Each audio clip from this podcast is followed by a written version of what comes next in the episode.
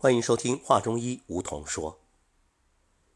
生活当中啊，许多人在生病以后会陷入一种盲目的慌乱，因为这种心不安，导致身体的问题越来越严重。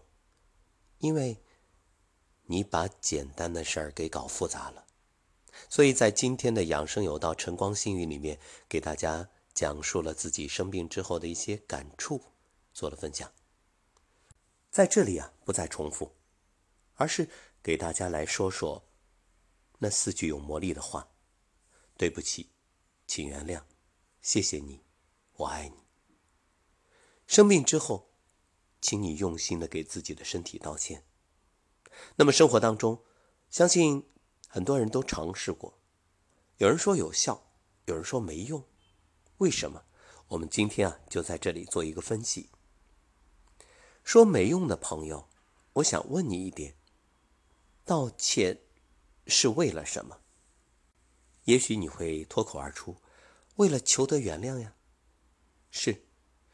其实我要告诉大家，很多人道歉是为了逃避惩罚。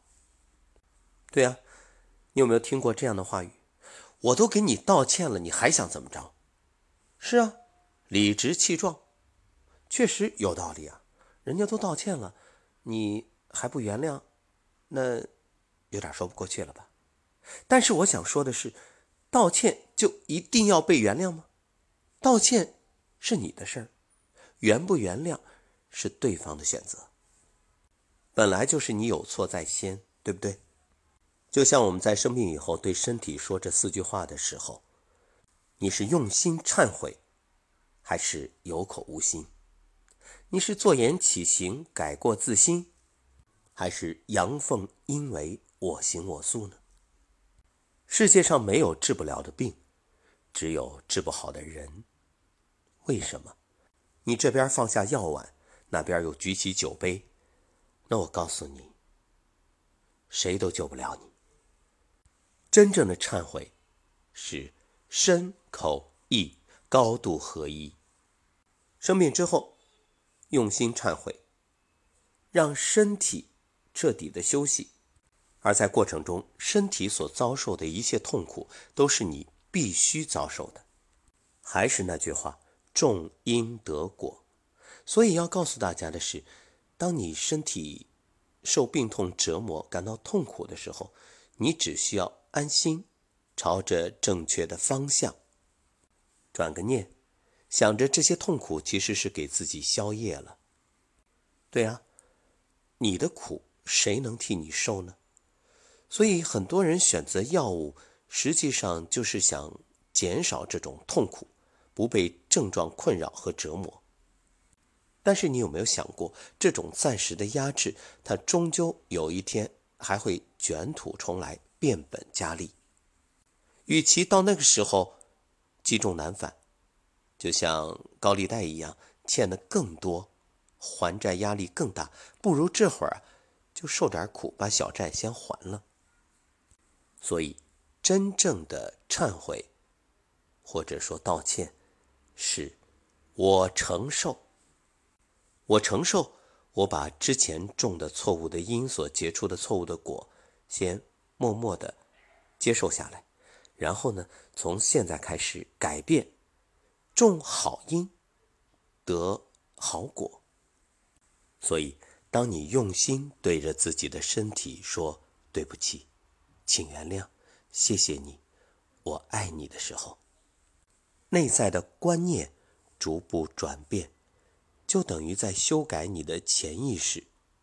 我们说，观念决定行为，行为导致结果。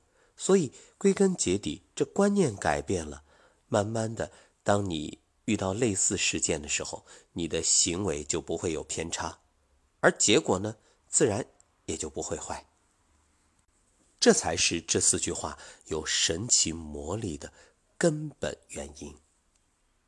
所以用心忏悔，但是过去的事儿就不要再翻回来悔恨了，后悔没有用，而悔恨自责只会让你的频率更低。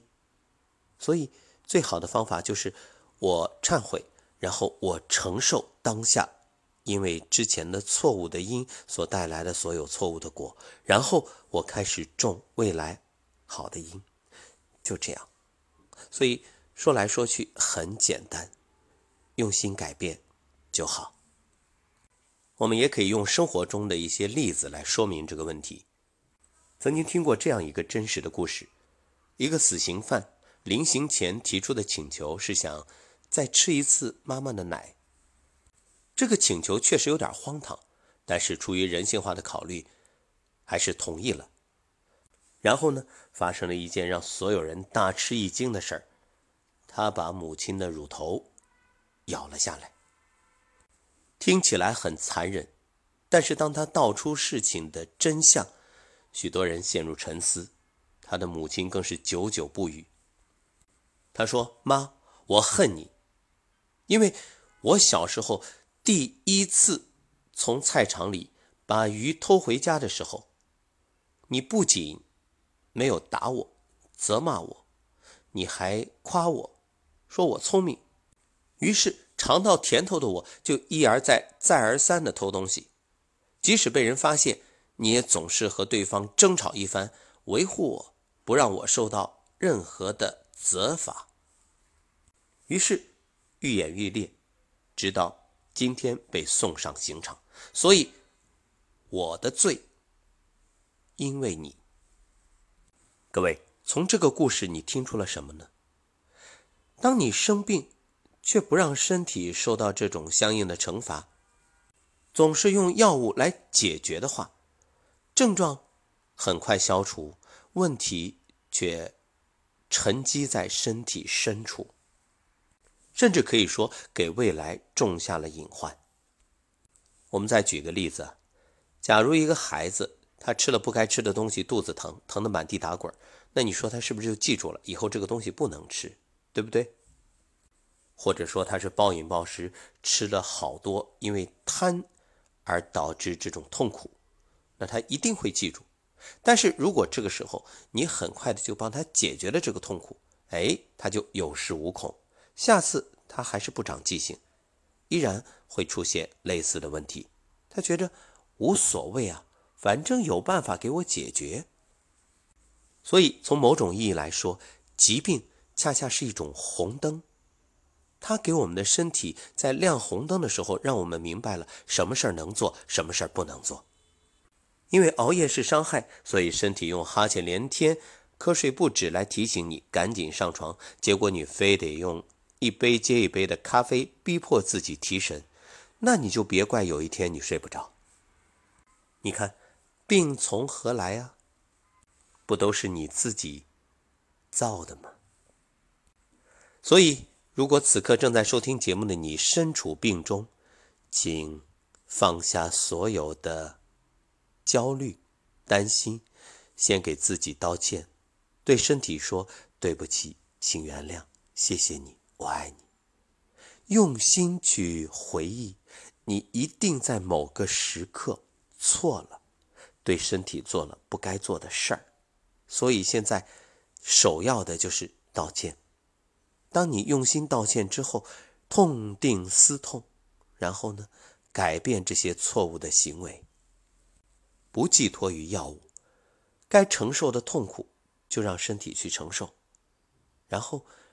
让身体自我调节，当然必要的辅助手段不可少，比如早睡早起啊，然后饮食有节制啊，还有站桩、太极养生步、颤抖功啊，所有这些，给自己一点时间，你就用三个月，按照一个养生作息表做调整，你看三个月之后身体会给你怎样的回报？别再急功近利，不要奢望立竿见影。一切就是因果，你就从因上去努力，而果上呢，随缘。絮絮叨叨又说了那么多，也是希望各位生病的朋友真正从身心两方面来自我调理，让心安身安。所以古人说：“上是养心”，这心。